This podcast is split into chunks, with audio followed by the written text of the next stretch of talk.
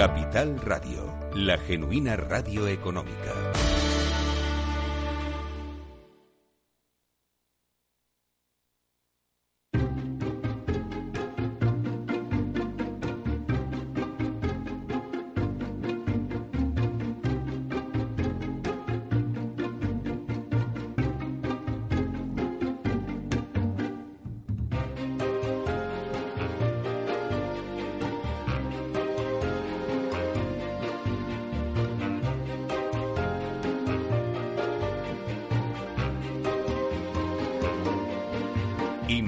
Inmobiliaria con Meli Torres.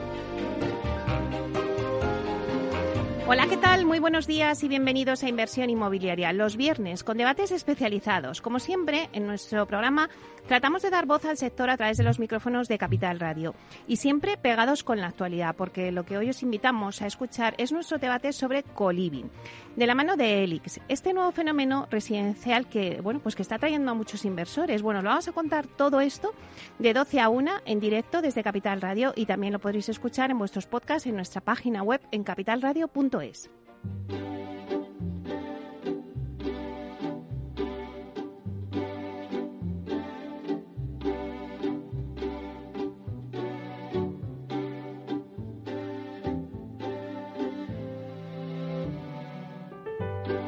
Inversión inmobiliaria. Comienza el debate. Bueno, pues esta sintonía que escuchamos nos anuncia el tiempo del debate y como se anunciaba, hoy hacemos un debate para hablar del atractivo que supone el coliving para inversores y colivers. Bueno, vamos a definir un poco qué es el coliving. El coliving son espacios residenciales flexibles donde los residentes, generalmente profesionales afines, además de contar con un espacio, una habitación privada, luego además comparten una casa donde pueden seguir intercambiando experiencias tanto laborales como vitales con el resto de la comunidad. Y como estamos en una radio económica, pues nos vamos a ir a los datos y para hablar del coliving. Vamos a eh, situarnos en las cifras. Según una encuesta, más de, más de 500.000 jóvenes quieren emanciparse este año en España. Necesitan una solución más flexible para poder pues vivir de la manera que ellos les gusta, ¿no? Vivir viajando, compartiendo experiencias vitales y socializando. La verdad es que no quieren alquilar un piso y enfrentarse a la soledad. Buscan un alquiler en un espacio con unos servicios de calidad y vivir en una comunidad. Y eso es lo que aporta el coliving. Bueno, pues para hablar de este tipo de producto, hoy contamos, la verdad es que contamos con una mesa de lujo. Tenemos con nosotros a Isabel Jiménez, que es directora de Asset Management en Elis, que es una gestora de inversión inmobiliaria. Buenos días, Isabel. Buenos días, Meli. Bueno, pues un placer tenerte aquí porque sois expertos en coliving y, nos vais a dar vuestra opinión. Luego le sigue José de Pedro, que es CEO de Community uno, que ya lo he dicho mal, Community no, Community Asset Management, que es una firma especializada en la transformación de activos inmobiliarios. Hola, José, ¿qué tal? ¿Qué tal? Buenos días. Bueno, luego le sigue también Irene Trujillo, que es manager, mm, bueno, yo creo que lo voy a decir en español, que es directora general de Dove Vivo España, que es la mayor empresa de coliving en Europa y ahora pues presentes en, en España. Buenos días, Irene. Buenos días, Meli. Encantada de estar aquí con vosotros. Y por último está con nosotros Ana Martínez, que es directora de operaciones de Urban Campus España. Urban Campus España, quiere decir que es uno de los primeros operadores de coliving en el centro de Madrid y bueno, pues tenemos el placer también de teneros aquí en, nuestra mesa de debate. Así que muchísimas gracias por estar aquí, Ana. Muchas gracias, Meli. Bueno, pues como siempre sabéis, me gusta hacer una ronda para poner una lluvia de ideas eh, eh, antes de empezar el debate. Entonces, a mí lo que me gustaría es eh, coger un pulso al mercado inmobiliario y ver qué situación ahora mismo, en estos momentos, se encuentra el coliving dentro del sector inmobiliario. Es verdad que hablamos de la expansión del coliving a nivel fuera de España, que ha sido pues algo que está generalizado, pero en España pues no ha sido tan rápida, tan rápida como se esperaba. No sé si alguno me dirá el porqué de esta situación y cómo estamos ahora respecto al sector inmobiliario. Si queréis empezamos contigo, Isabel. Bueno, yo en, realidad para mí el sector inmobiliario tiene cinco claves a lo largo de, 2022.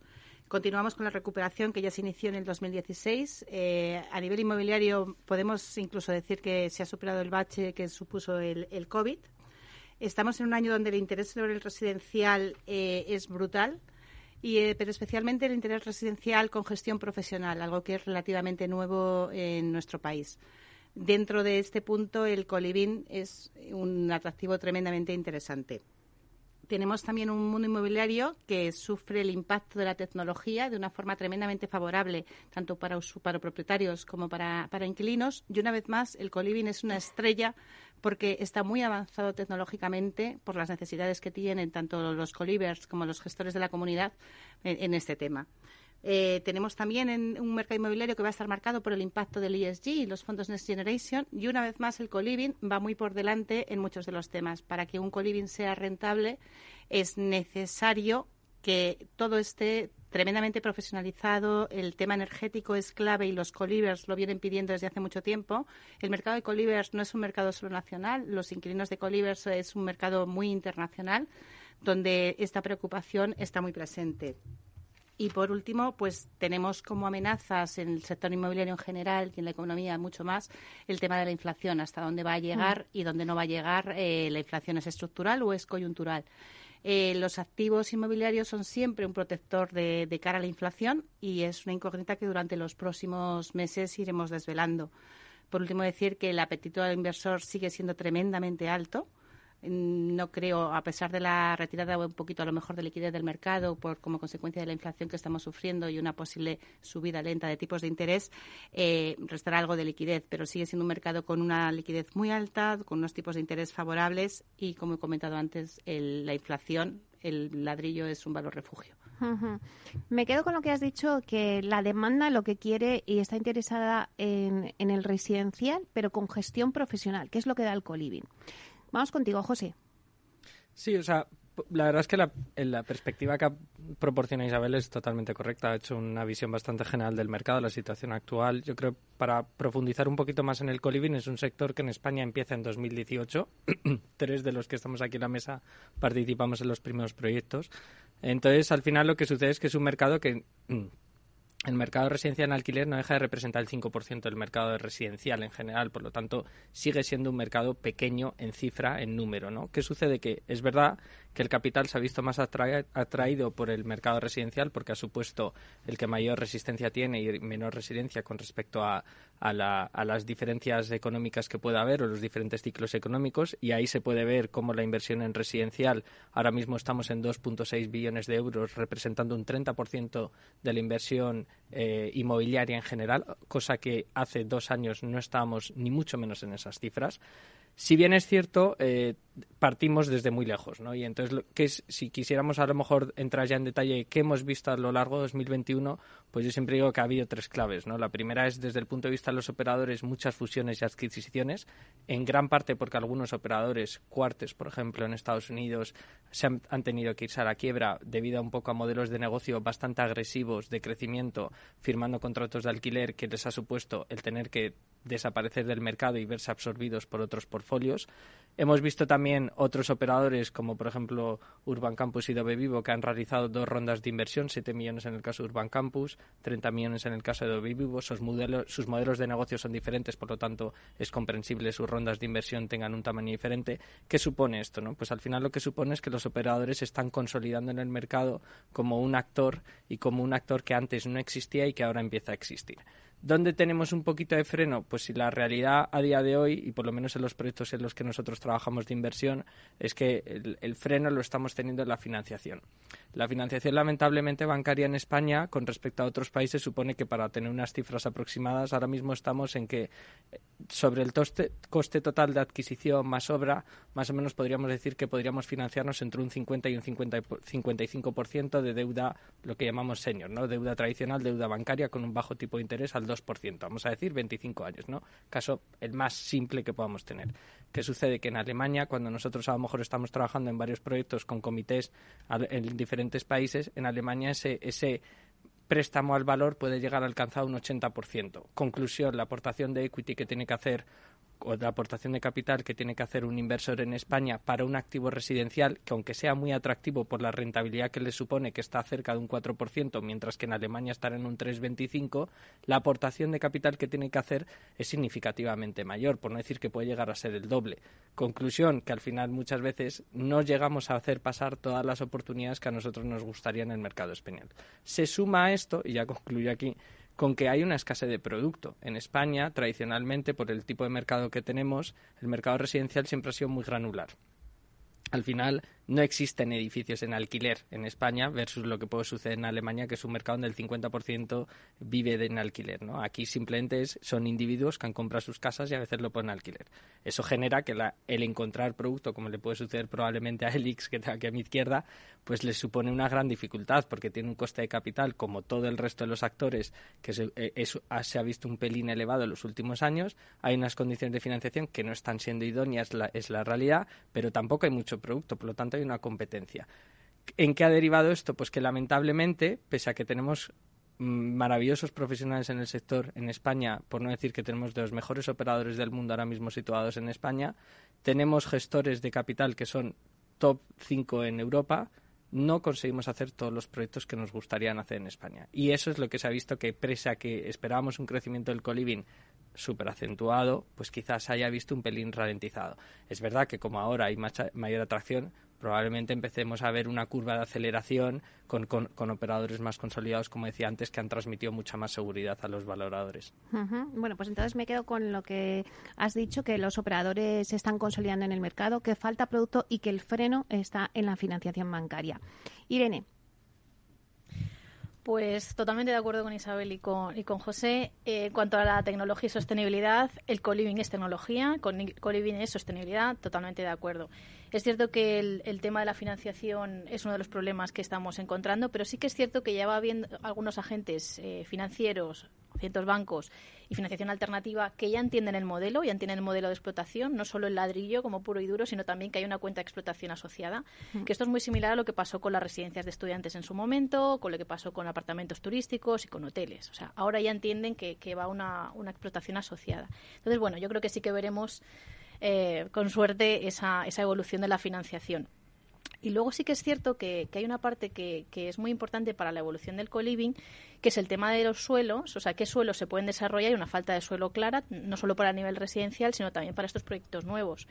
Y esto va asociado también con una regulación que todavía no es muy clara y entonces hay muchos inversores todavía, sobre todo cuando vienen fondos extranjeros, que no ven clara la implantación porque no hay esa, esa solidez y hay mucha incertidumbre. Es verdad que hay muchos ayuntamientos ya, como el Ayuntamiento de Madrid y otros en toda España, que sí que están dando ya grandes pasos eh, a nivel regulatorio hmm. y esto solamente el, hecho de que hayan dado unos primeros pasos ya se está notando el interés inversor y la tranquilidad que les, que les está aportando, con lo cual se están estudiando mucho más proyectos este año que el año pasado, a pesar también ¿no? de la situación COVID, que eso también ha frenado. ¿no?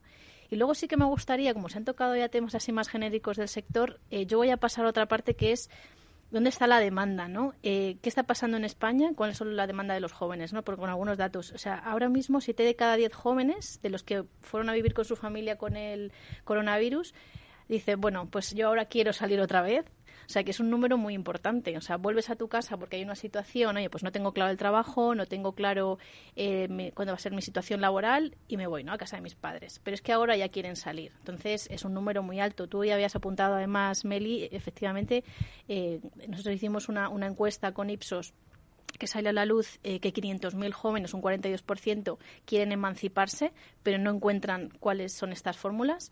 Es cierto que desde la vivienda pública y el alquiler asequible, que es lo que hablábamos, están haciendo esfuerzos, pero es verdad que la tipología que se está estudiando no está tan adaptada al joven al soltero, a la persona única, ¿no? Porque claro, al final se están creando viviendas de dos dormitorios o tres dormitorios que no se adapta a la necesidad de una persona sola que quiere empezar a vivir fuera de su, de su casa o que se muda a otra ciudad, ¿no? Entonces esto es importante que el, que el producto también se, se adapte a, la demanda.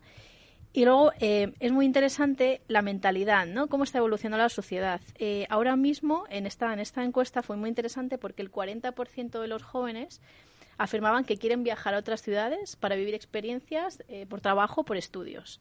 Ahora no se puede porque hay muchas fronteras cerradas, pero esto va a ir cambiando. Conforme también las vacunas vayan evolucionando, las fronteras se van a abrir y lo vamos a notar. Además, España tradicionalmente es un país atractivo para el estudiante, atractivo para el joven trabajador y más ahora con el teletrabajo, el nómada digital que también puede trabajar desde donde, desde donde quiera. Entonces, yo creo que España, que es un país con un clima fantástico, una comida fantástica y como muy atractivo, ahí tenemos que aprovechar ese momento para, para darlo, ¿no? Eh, y luego lo de la economía colaborativa, lo de compartir, que también estabais apuntándolo, ¿no? Antes. Es esencial esto, o sea, al final eh, yo creo que los jóvenes cada vez quieren vivir más experiencias. El coliving es algo muy aspiracional, muy experiencial. Es no solo un espacio de habitar, sino cómo vivo, ¿no? lo de las marcas, ¿no? Que comentaba también eh, José. Al final, el que tú te sientas identificado con la marca donde vives, con esos espacios, con esas actividades que te proponen, eso es fundamental. Entonces, yo creo que también la profesionalización que, que estábamos diciendo es fundamental y, el sector está dando grandes pasos en, la profesionalización de estos espacios. Has hablado de la normativa, eh, Irene, que lo vamos a abordar también en el debate, pero me quedo con lo que has dicho que el coliving es tecnología y sostenibilidad. Ana. Bueno, me parece que han hecho ya un barrido absoluto sobre el mercado, así que un poquito para no repetirme. Para nosotros, eh, bueno, para mí es muy importante resaltar que el coliving es precisamente una oferta residencial, es una oferta residencial a largo plazo y que realmente nosotros sí que lo vemos muy como parte de, un, de esta mercado del build to rent eh, que ya todos conocemos mucho, en el que hay muchos productos para diferentes momentos de la vida. Y el co-living pues es uno de esos momentos de la vida para lo cual hay una demanda muy muy grande como comentaba Irene. Nosotros ahora mismo estamos recibiendo en torno a 350 solicitudes al mes de personas interesadas en vivir en co-living. Entonces queda claro y los inversores tienen claro que efectivamente hay una demanda muy grande y que sería muy fácil llenar estos espacios de co-living con, esta gente que en las, ciudades modernas necesitan este producto. Eh, nosotros como operador, y por contar un poquito la estrategia eh, de cara a encontrar estos activos, nosotros como Urban Campus sí que nos centramos bastante en encontrar socios institucionales con los cuales podamos hacer varios proyectos, encontrar alguien que entiende tu manera de trabajar, que entiende el tipo de activo que estás buscando y que entiende cómo lo quieres desarrollar y poder establecer relaciones duraderas para entrar en este mercado y absorber la mayor la mayor presencia. Bueno, yo creo que, hemos definido muy bien ¿no? Eh, la postura ahora mismo y la situación que tiene el coliving dentro del sector inmobiliario, pero sí me gustaría, Isabel, a lo mejor que nos lo compararas con, con otros países fuera de, España. Isabel o José, em, porque sí que hemos dicho, en otros países se habla de coliving, lleva tiempo hablándose de coliving, pero parece como que en España acaba de aterrizar y ¿por qué eh, hemos tardado tanto? Sí, mira, aquí eh, le voy a dar paso enseguida a José, porque es el verdaderamente experto de José Irene en, este tema, pero el desarrollo fuera de España es brutal comparado con el que tenemos en España. En España ha tenido un desarrollo muy lento, los primeros coliving los montamos en 2018 costó mucho introducir la idea, costó mucho hacerlo ver a los inversores y en un primer momento costó también mucho el concepto. Entonces, José, como estás analizando varios proyectos, creo que a nivel europeo eres tremendamente bueno para hablar de este tema. Sí, o sea, yo creo que no diría tanto que hay una diferencia muy sustancial entre otros países. Es verdad que Urban Campus y Dove Vivo, pues Dove Vivo en Italia es el líder, eh, Urban Campus es uno de los top tres y creciendo. Es, verdad que hay un pipeline un poco más desarrollado. Se junta de nuevo las mismas condiciones que había comentado antes. Hay mayor accesibilidad al producto inmobiliario, hay más suelo, hay más edificios que transformar, especialmente en Alemania, donde, por ejemplo, Quarters, que es donde nació a través de Medici Living, tuvo un desarrollo mucho más eh, exponencial que el que puede haber tenido casi el resto, que ha sido lineal.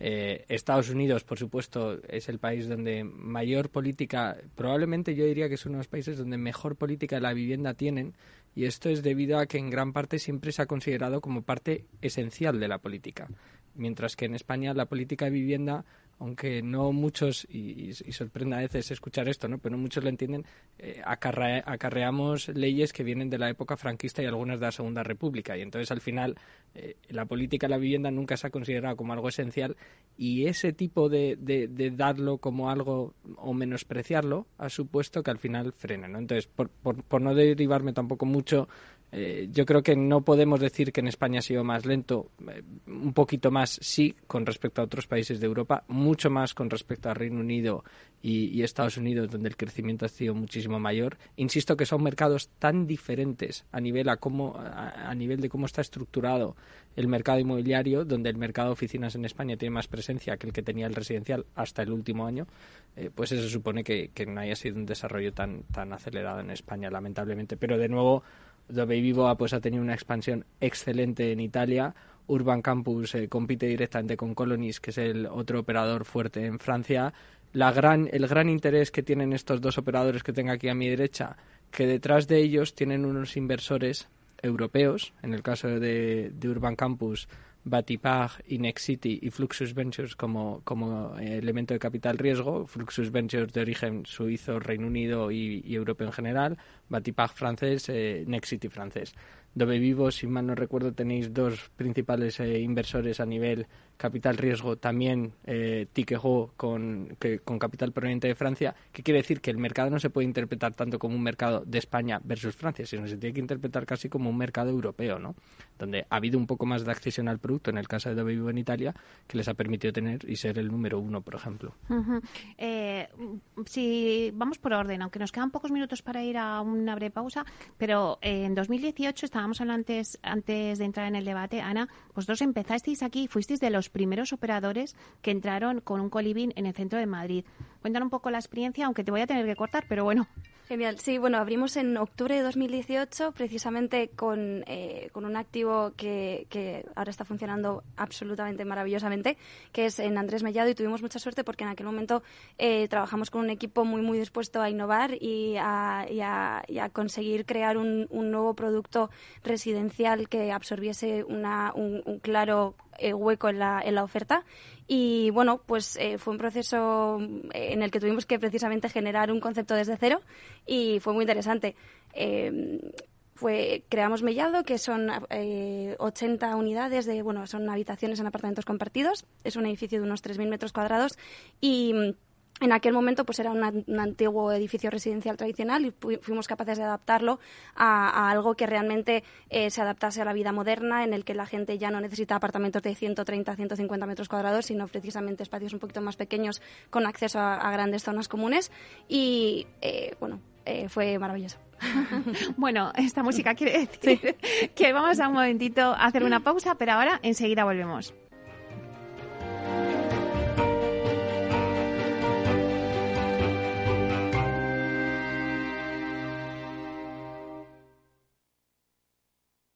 Más es tener una red de asesores a tu lado para ofrecerte un asesoramiento personalizado a la hora de tomar decisiones de inversión. Mucho más es poder decidir cómo y dónde invertir con el mismo apoyo, facilidad e información disponible, pero cómodamente, desde tu ordenador o dispositivo móvil, allí donde estés. En Renta 4 Banco queremos ofrecerte mucho más. Por eso evolucionamos, para que no tengas que elegir. Más cercano, más digital. Renta 4 Banco. ¿Quieres más? ¿Quieres anunciar tu negocio en la radio? Entra en el clubdelaradio.com. La compra es online, pero no os vamos a negar que nos encanta que nos llaméis. El teléfono, olvídate, no te vas a acordar. Entra en el clubdelaradio.com. Tu audio y tu campaña de una forma sencilla y rápida. Contrata anuncios en radio al mejor precio. elclubdelaradio.com. Escuchas Capital Radio, Madrid 105.7, la radio de los líderes. Disfruta de la mejor cocina gallega en Montes de Galicia. Todo un clásico moderno en el barrio de Salamanca. Disfruta de la variada dieta atlántica, de las mejores carnes y pescados tratados con respeto y transparencia y regados con una de las mejores bodegas de la zona. En grupo, en familia o en pareja, Montes de Galicia te ofrece el espacio perfecto en cada ocasión. Esto te estás perdiendo si no escuchas a Luis Vicente Muñoz en Capital, La Bolsa y la Vida. La economía española eh, sorprende, sorprende siempre para, para, para bien en los momentos más, más difíciles. Este, este es un momento de una extrema complejidad. Eh, yo creo que les diría es, eh, tenemos una economía que es competitiva gracias a las reformas que se hicieron en su momento. Yo creo, estoy convencido que la economía española pues se votará y volverá a generar empleo con intensidad y volveremos a crecer por encima de la media. Luis de Guindos, vicepresidente del Banco Central Europeo. No te confundas. Capital, la bolsa y la vida con Luis Vicente Muñoz, el original.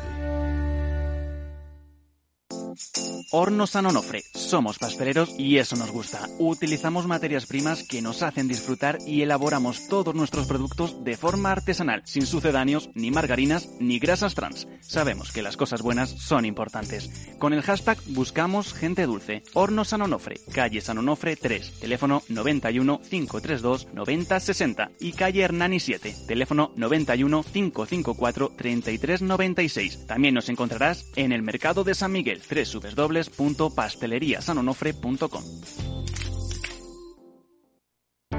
Para personas inquietas, Capital Radio.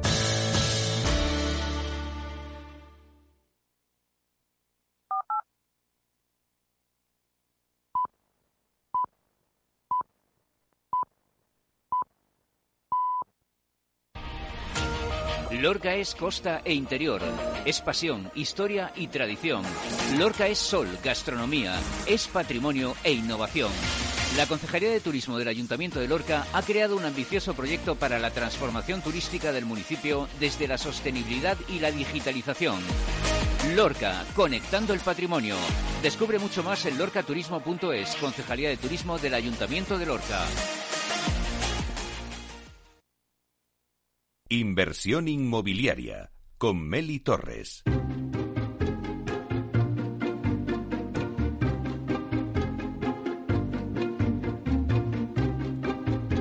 Bueno, pues seguimos con el debate que estamos teniendo hoy eh, sobre coliving. Voy a hacer un repaso rápido a la mesa que tenemos. Está con nosotros Isabel Jiménez, que es directora de Asset Management de la ELIS, que es la gestora de inversiones inmobiliarias. Con José de Pedro, que es CEO de Community Asset Management, que es una firma especializada en la transformación de activos inmobiliarios. Con Irene Trujillo, que es la directora general de Dove Vivo España. Dove Vivo es la mayor empresa de coliving en Europa y ahora pues está presente en España. Y con Ana Martínez, que es la directora de operaciones de Urban Campus España, que es uno de los primeros operadores de coliving en el centro de Madrid. Y nos habíamos quedado contigo, Ana, que nos estabas contando, bueno, pues vuestra experiencia de cuando abristeis vuestro primer coliving en 2018. Sí, precisamente estaba comentando, nuestro primera, nuestra primera apertura fue precisamente Mellado y en ese momento estuvimos trabajando con, este, con el propietario que era Rialto Capital y precisamente con, pues, eh, con la ayuda de José, de Community y de Isabel eh, durante, todo el, durante todo el proyecto que fue, eh, pues como decía, el primer proyecto de coliving que hubo en Madrid con 80 camas en, en este formato que nosotros llamamos Cluster Studio. Y bueno, desde el primer momento bueno, desde la transformación lo mantuvimos como una oferta residencial y la demanda en aquel momento ya fue muy grande, conseguimos abrir con un 100% de, de ocupación eh, en los primeros apartamentos que, que, abrimos y durante estos años, pues bueno, eh, el COVID sí que tuvo cierto impacto, pero la verdad es que el modelo de co-living ha demostrado ser muy resiliente y tener una capacidad de adaptación muy grande de cara a poder resurgir de las cenizas o de, de aquello que podía haber sido el COVID y realmente acabar ya el año 2020 con una muy, muy buena ocupación y durante el año 2021 en torno al 91-92% de ocupación de media. En el año 2019 abrimos nuestro segundo co-living, o sea, seguimos abriendo mercado y en ese momento también de la mano de Rialto fue, fue muy sencillo, fue muy, eh, muy, muy, muy, muy, sencillo adaptar estos edificios a este producto y hacer que, que tuviesen éxito. Y durante el proceso, o sea, durante este tiempo, el, los activos han, han, pasado a otro propietario y, bueno, y ahora trabajamos de la mano de Elix, como, como ya se sabe, eh, en la gestión de estos, de estos edificios y, bueno, pues esperando abrir muchos más y esperando poder eh, seguir creciendo en, España, en Francia, como, eh, como parte de la estrategia de Urban Campus y, bueno, buscando más activos. Irene, vosotros eh, no eh, lleváis tanto tiempo como, como Urban, pero acabáis, también gusta que cuentes tu visión, porque lo acabas de, de abrir vuestro primero hace dos años, vuestro primer coliving, en una transformación de un edificio histórico. Eso es. Efectivamente, nosotros llegamos en 2020, a final del 2020, y abrimos nuestro primer co-living en la calle San Lorenzo, que está muy cerca del Colegio de Arquitectos, en pleno, pleno Malasaña. Y este es un edificio pues histórico ¿no? eh, que está protegido, con lo cual la dificultad a nivel técnica eh, fue un reto interesante. Pero sí que es cierto que estos edificios tienen ese carácter ¿no? que hemos querido mantener, eh, edificio antiguo, pero también toda la tecnología y toda la nueva vida ¿no? que, le, que le puedes aplicar a este tipo de edificios. En eso nosotros sí que hemos notado, te diré que desde que nosotros entramos en 2020, lo que comentábamos antes, eh, hablar de coliving o hablar tal todavía era, ¿sabes?, algo como desconocido. Y sí que es cierto que los propietarios o fondos, inversores en general, sí que estaban abiertos a que gestionaras o a que o alquilaras el edificio, pero no querían saber tanto ¿no? de tu modelo de negocio porque lo desconocían mucho y eran un poco más aversos a, a ese riesgo, ¿no? Pensaba que había un riesgo muy alto en el modelo de negocio. Eh, desde 2020 ahora hemos notado un cambio radical. O sea, ahora sí que hay mucho inversor que se acerca a nosotros, que nos ofrece proyectos y que sí que quiere que lo estudiemos porque lo que comentaba también antes Ana, ¿eh? ahora se ha, nos hemos dado cuenta que Coliving con toda esta pandemia es algo muy resiliente, ha funcionado muy bien, no ha sido por ejemplo como el sector hotelero que ha habido cero reservas, el sector co-living ha bajado, por supuesto, con, con, eh, con, toda la parte del COVID, pero ha bajado a lo mejor un 60-65% y enseguida nosotros subimos a un 85% de ocupación y ahora estamos en el 100% con lista de espera. Entonces, hay una demanda muy alta Y sí que es cierto que ahora estamos en esa, en esa búsqueda de nuevos eh, proyectos. Sí que es cierto que nosotros eh, vamos a abrir tres eh, en breve. Los estamos ahora terminando las obras. Todavía no puedo contarlo, pero en breve lo contaremos y muy emocionadas porque son proyectos que llevan, como decíamos antes, también mucho trabajo detrás de todo el equipo, ¿no? Y, son proyectos muy emblemáticos y poco a poco, bueno, sí que yo estoy notando mucha más eh, dinamización del inversor y del mercado en general en cuanto al acercamiento a, a Coliving, sí. Hemos tenido la visión ahora mismo de dos de los principales operadores en Coliving ahora mismo en España. Pero vamos ahora a ver eh, la postura del inversor. ¿Qué es lo que busca el inversor? ¿Le es rentable este tipo de productos?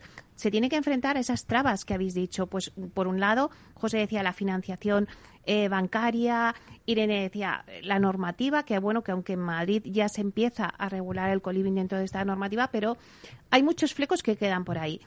¿qué Isabel, ¿qué podemos contarle al inversor que esté eh, buscando este proyecto, este tipo de proyecto, vamos, Colibri. Sí, vamos a ver, como hemos comentado al principio de la, de la charla, eh, la inversión residencial y la inversión residencial en alquiler es una estrella en estos momentos en el mercado inmobiliario y lo va a seguir, va a seguir en auge y va a seguir hacia arriba. Y la, igual que ha ido incrementándose la profesionalización del sector, también eh, el sector evoluciona. Para nosotros el coliving es una evolución del producto residencial como hay otras evoluciones, como son los apartamentos turísticos, como está el corporate, como son las residencias. El coliving es una evolución.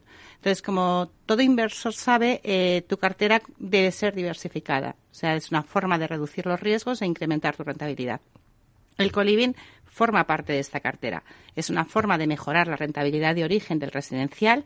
Es, eh, te permite estar adecuado al mercado en rentas, te permite una relación muy cercana con quien es tu usuario, algo que es fundamental en el mundo mm. hoy. O sea, aquí ya no vale alquilo una casa, siete años después me devuelve las llaves. No, mm.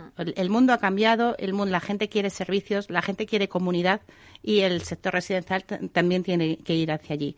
Entonces, desde el punto de vista inversor, en mi opinión, el coliving es una parte importante de ese portfolio residencial que tú vas a tener y que te va a permitir cubrir una serie de riesgos y que tu cartera sea más estable y más rentable a largo plazo, a medio largo plazo. Eh, por otro lado, el coliving lo que sí que se, se, encuentra desde el lado inversor, se encuentra con la incomprensión en muchas ocasiones a nivel de normativa, como comentaremos luego después, a nivel de financiación, como han comentado José e Irene, y esto y a nivel de valoración. También los valoradores, aunque obviamente van muy por delante de la financiación y de la normativa, pero también aquí hay una incomprensión y lo ven como un sector con mucho riesgo cuando en realidad es, es es una evolución del producto residencial. La gente que va al coliving no va al coliving para una semana ni va al coliving para un mes. La gente que va al coliving va a vivir allí un año, luego sus realidades vitales pueden cambiar o no y continuará en el coliving. El coliving va a permitir también, al final, el coliving lo que da es un servicio. Te da la solución de ah. vivienda, te da la solución de comunidad y te da la solución de tiempo. Porque no hay que olvidar que los operadores eh, optimizan el concepto de comunidad, están muy atentos, los colivers son muy dinámicos, pero además les dan tiempo. El coliver no tiene que preocuparse por la wifi si funciona o no funciona, no tiene que preocuparse por las tarifas de la luz y que le lleguen 500 llamadas, no tiene que preocuparse por las reparaciones. Todos estos temas los tiene resueltos. Su tiempo lo emplea en otras cosas mejores, en su trabajo, su creatividad y su tiempo libre.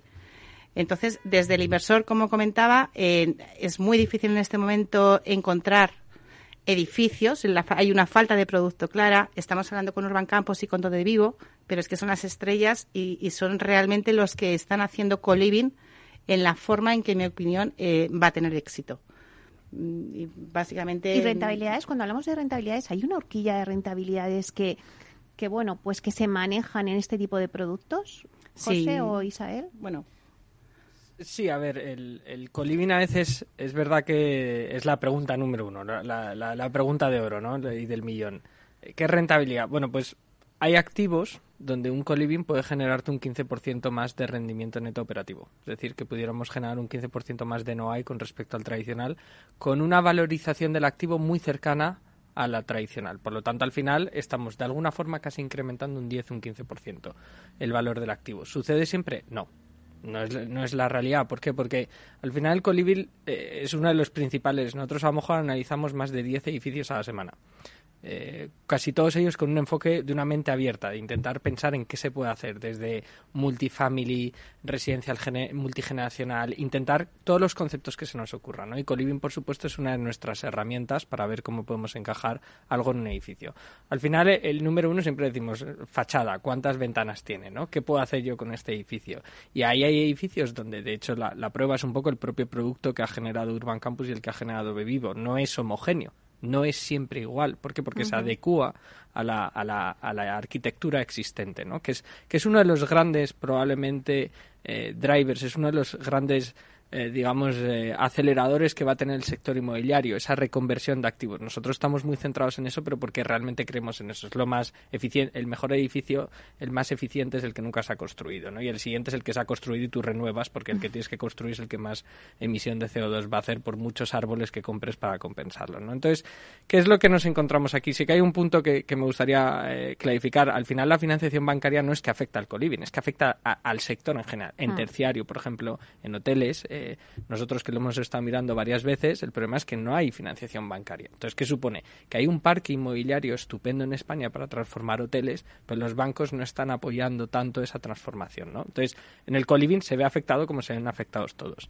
Si nos centramos en la rentabilidad, pues yo diría que esa rentabilidad no es tanto a lo mejor lo que podamos entender a niveles de no hay, que sí, que pudiéramos llegar a un 15% si densificamos y queda aniquilado ¿no? el edificio, sino que hay también una cuestión de esa necesidad de cubrir una demanda que es diversa, como comentaba Isabel, esa necesidad de tú como fondo tienes activos y no te vas a centrar, igual que si estás en oficinas, no te centras en un único inquilino, te centras en una cartera de inquilinos diferentes. Pues en el residencial pasado mismo, lo que pasa es que tus inquilinos tienen un formato diferente. A veces tendrán 60 años, estarán solteros, por ejemplo, el señor living probablemente sea uno de los sectores a más desarrollar en los próximos años y muchos de ellos estarán operados por los propios operadores de co-living, pero también existe un residencial más tradicional.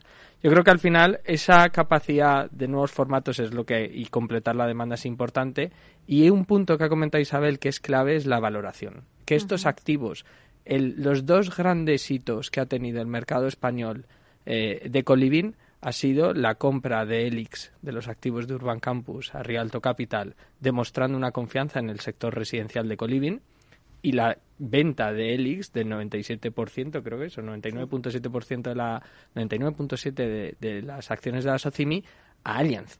Allianz, no olvidemos, es el inversor número uno de, real estate en toda Europa. Por lo tanto, que esas personas y que buscan el valor más seguro entren en España comprando una cartera donde hay dos activos de coliving, tres edificios en concreto, eh, supone, una, eh, que supone una consolidación para el mercado que apoya a Adobe Vivo y apoya al modelo de Urban Campus. Y eso, las empresas de valoración empiezan a decir, hombre, quizá deberíamos valorar esto ya como un edificio residencial, que es lo que permite el, gran desarrollo de este sector.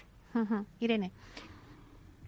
Mm, ¿Quieres aportar algo? O también, mm, antes de cuando has dicho lo de la normativa, o sea, me interesa mucho vuestro punto de vista como operadores. O sea, ¿qué falta? ¿Creéis que las medidas que se han tomado y que se ha avanzado, por ejemplo, aquí en el Plan General de Ordenación Urbana, que como decía José, este es del 97, es que al final tenemos... 97 publicado. sí. es que además, o sea, es que eh, todo esto hay que actualizarlo porque llegan nuevos formatos. O sea, ¿qué falta a esa normativa? Pues lo que falta justamente no es más normativa, sino menos normativa y más flexible. Y esto ya lo vemos hablando antes también del tema internacional. En otros países sí que se están llevando a cabo proyectos, no porque no tengan tanta normativa, que la tienen, sino porque entienden que hay un cambio en la sociedad y que hay que estudiar el proyecto uno a uno. Y hay que ver realmente, por ejemplo, en el Plan General de Madrid del 97, que se dibujó sobre un plano, sobre una planta, que esa parcela iba a ser hotelera o dotacional o residencial, pero es que traído al año 2022 ¿Qué necesitamos realmente en ese barrio, en esa parcela? ¿Es necesario, por ejemplo, los parques empresariales, que hay oficinas y no hay residencial a, bueno, a kilómetros a la redonda en ocasiones. esa gente tiene que desplazarse hasta allí, con lo cual estamos intentando que sean ciudades más sostenibles, pero no estamos dando respuesta desde el punto de vista urbanístico a estos nuevos modelos, porque, por ejemplo, Coliving también puede dar servicio a estos jóvenes trabajadores que se mudan por proyectos, que están un año, dos años en una ciudad y se van. Entonces, todo este tipo de respuestas desde el punto de vista normativo es muy importante y ahora mismo todavía no, está, no estamos en ello. Entonces, en España la normativa es súper farragosa, súper compleja. Tenemos normativa a nivel municipal, a nivel regional, a nivel estatal, código técnico, o sea que coger todo eso, meter una coctelera y sacar un proyecto es algo que, que, bueno, merece, merece, vamos, una ola porque, porque no es nada sencillo. Y más cuando además le añades un modelo nuevo como es co-living, pues ya llega un, momento que te explota la cabeza, ¿no? Entonces, es verdad que esto ha cambiado y ahora sí que es cierto que, que como muchos ayuntamientos ya lo están viendo, sí que están estudiando y sí que están dando luz verde. Ha pasado por el Ayuntamiento de Alicante, por ejemplo, con un nuevo co-living que, que se va a realizar con suites que realmente coge un edificio que, que, lo ha transformado y ha entendido lo que es un co-living y tienen su licencia y lo van a hacer. O sea que muchos ayuntamientos ya están entendiendo esta necesidad porque también revaloriza, como comentábamos antes, el propio edificio, pero también la zona, que muchos de estos edificios están en el centro. Eh, están obsoletos, están cerrados y no hay quien darles un nuevo uso, no, no, no sabemos cómo hacerlo. Uh -huh. Realmente nosotros, eh, muchos inversores, la pregunta estrella es eh, ¿Tengo edificios adaptados para co-living? ¿Alguno de mis edificios de mi portfolio puede ser un co-living? No lo sabemos. Entonces, vamos a estudiarlos uno a uno, que es lo que realmente es la forma de hacerlo, y vamos a maximizarlo y vamos a darle ese, ese nuevo uso. Y realmente nos estamos dando cuenta que muchos edificios eh, pueden ser transformados en co-living, sobre todo cuando se tratan de estas viviendas tan grandes. ¿no? En Madrid, por ejemplo, hay viviendas de 300 metros, 400 metros. Esto a día de hoy, si no es el lujo y una zona muy concreta, no tiene salida ni como alquiler ni como venta. Es, uh -huh. eh, está cerrado. Antes decía Isabel, las inversiones residenciales en alquiler eh, pues son la estrella y van a seguir siendo la estrella. Pero claro, ahora si nos metemos un poquito en la actualidad, eh, bueno, pues yo no sé si os afecta o no os afecta el tema del bono social del alquiler. O sea, eh, estamos hablando del coliving, estamos hablando de jóvenes y estamos hablando del alquiler. Y por medio, pues hay una actualidad que dice, uh, bueno, pues se eh, va a dar el gobierno un bono social para el alquiler. No sé hasta qué punto os puede afectar o no. Ana. Bueno.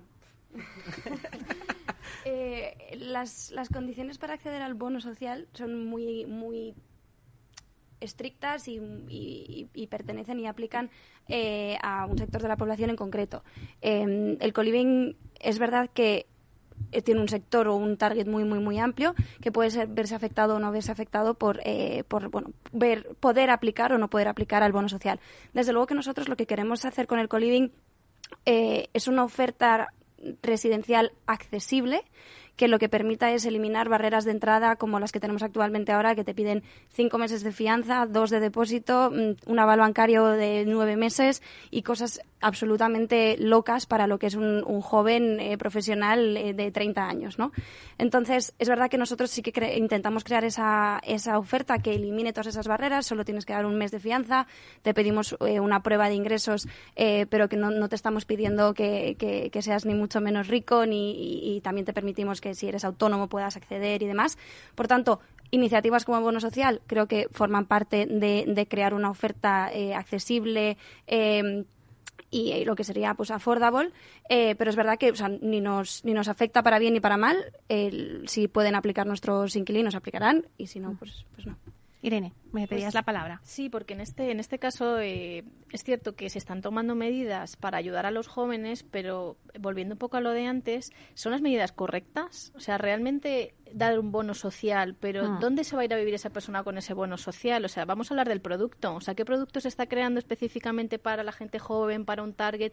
¿Realmente se quieren, vivir, se quieren ir a vivir lejos de Madrid, a tres cantos, un chico joven que se va a independizar? ¿O quiere estar más en el centro, quiere estar en una zona mejor comunicada, tiene transporte público? O sea, todo esto no se está analizando, simplemente es el, ¿no? la parte económica. Y yo creo que, hablando con, con algunas administraciones, sí que hemos puesto encima de la mesa que uno de los costes más altos que tienen este tipo de proyectos es el suelo, lo que es el edificio en sí, ya aparte de la gestión. Con lo cual, si se lograra eh, lograr una, una colaboración público-privada donde el coste del suelo pueda ser una cesión por X años y luego se sacan, por ejemplo, un concurso para que un operador, oye, pues opere este edificio o este otro edificio, el coste sería muchísimo menor, con lo cual sí que se daría respuesta.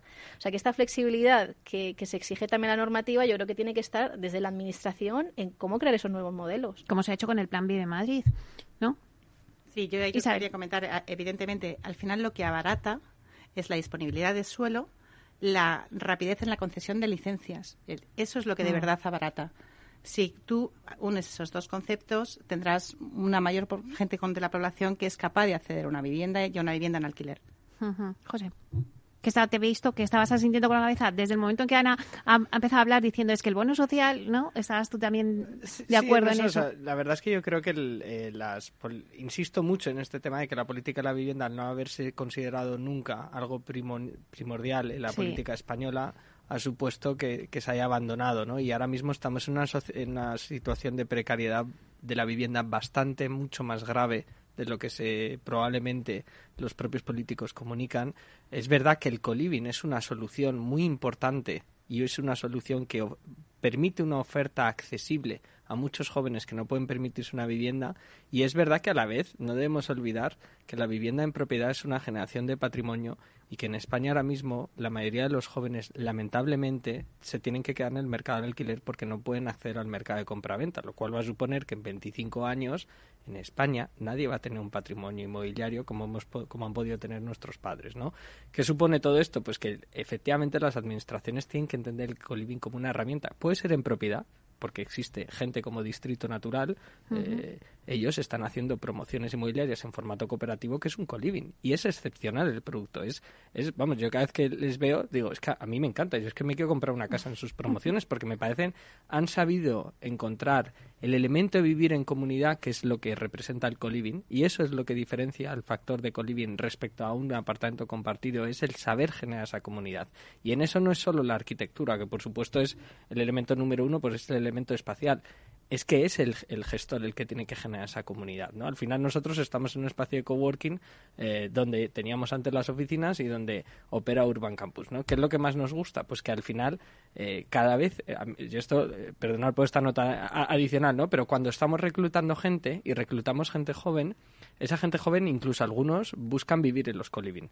Pero es que además esa gente joven que trabaja en el coworking, que al final es el coliving del trabajo, lo que nos dicen es joder, qué bien me lo paso porque los jueves hay barbacoa y el sábado he quedado a jugar al tenis y el domingo me voy a esquiar y hay un viaje a esquiar.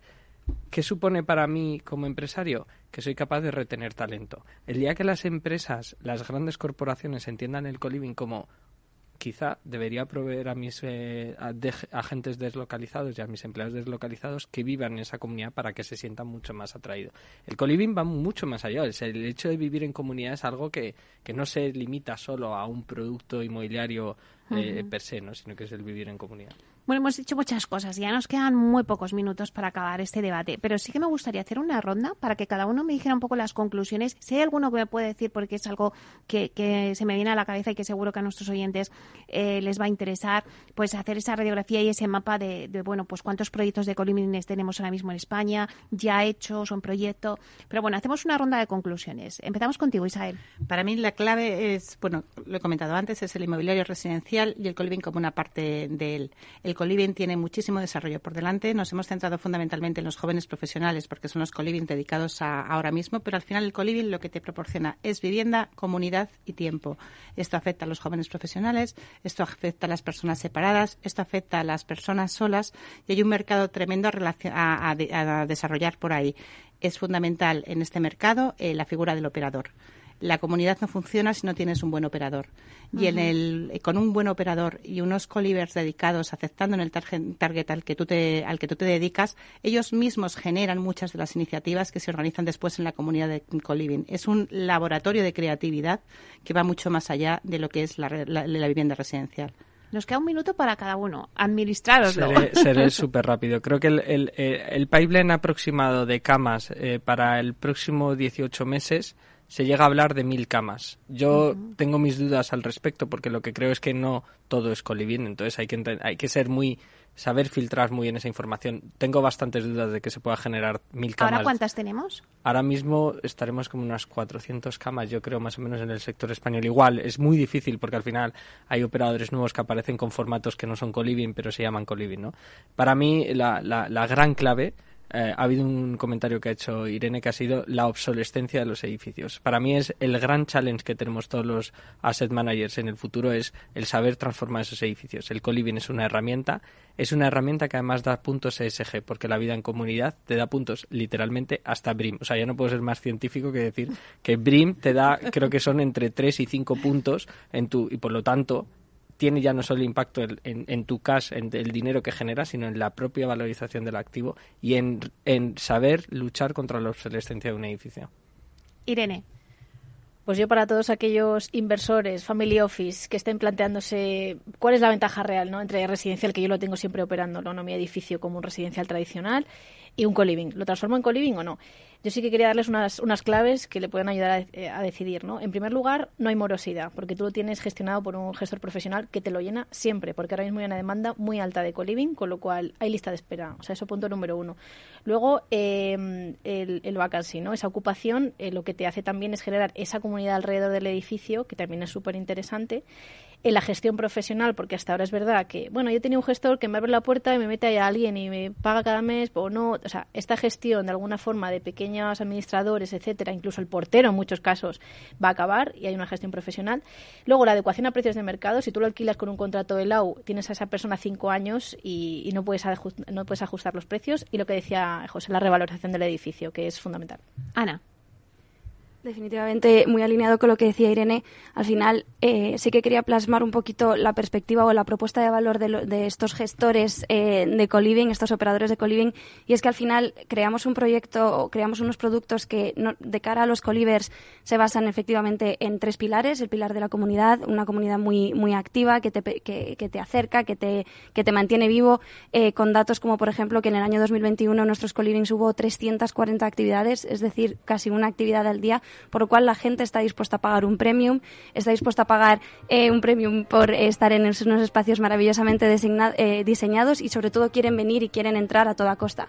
De cara al propietario ofrecemos una, una gestión eficiente, trabajamos en modelos de ESG, en reducir el consumo y demás y desde luego pues estamos encantados de, de, operar más y más hoy. Ay, se nos va el tiempo, se nos va el tiempo que me dicen que ya, ya, ya, ya. Muchísimas gracias a Isabel Jiménez, Tirene Trujillo, Ana Martínez, José de Pedro. Muchísimas gracias por este debate. Espero convocaros más veces porque tenemos muchísimo que hablar. Y a ustedes, señoras y señores, nos despedimos y ya hasta el próximo jueves. Muchísimas gracias por estar aquí en Inversión Inmobiliaria.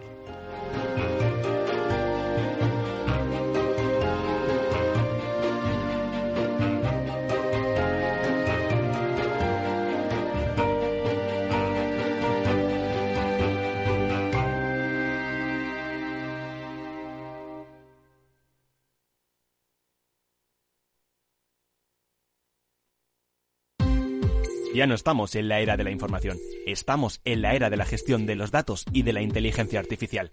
El tratamiento inteligente de estos datos proporciona un valor enorme a las empresas en sus procesos de negocio. En Piper Lab ayudamos a nuestros clientes a tomar decisiones de negocio basadas en datos. Escúchanos todos los lunes en el espacio de Big Data de Capital, la Bolsa y la Vida.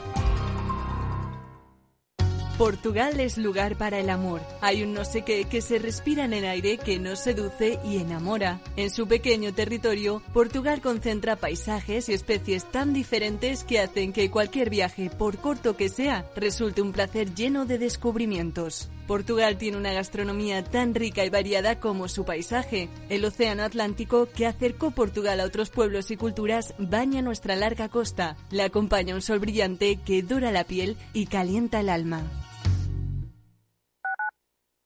Capital Radio Madrid 105.7 Disfruta de la mejor cocina gallega en Montes de Galicia. Todo un clásico moderno en el barrio de Salamanca. Disfruta de la variada dieta atlántica, de las mejores carnes y pescados tratados con respeto y transparencia y regados con una de las mejores bodegas de la zona. En grupo, en familia o en pareja, Montes de Galicia te ofrece el espacio perfecto en cada ocasión. ¿Está pensando en montar una empresa pero no se atreve a dar el paso en solitario? Busca una marca conocida y consolidada que le respalde. En Franquiciados le ayudamos a elegir el negocio que más se ajuste a sus necesidades. Franquicias de éxito, innovadoras, de baja inversión. Los miércoles a las 12 en Capital Radio tienen una cita con el único programa de radio de España especializado en la industria de la franquicia. Franquiciados con Mabel Calatrava.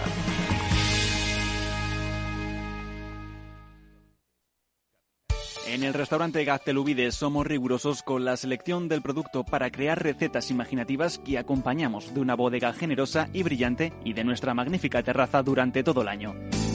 Restaurante Gaztelubide, carretera de La Coruña, kilómetro 12200, La Florida. Teléfono 91 372 8544. Una recomendación del programa gastronómico Mesa y Descanso.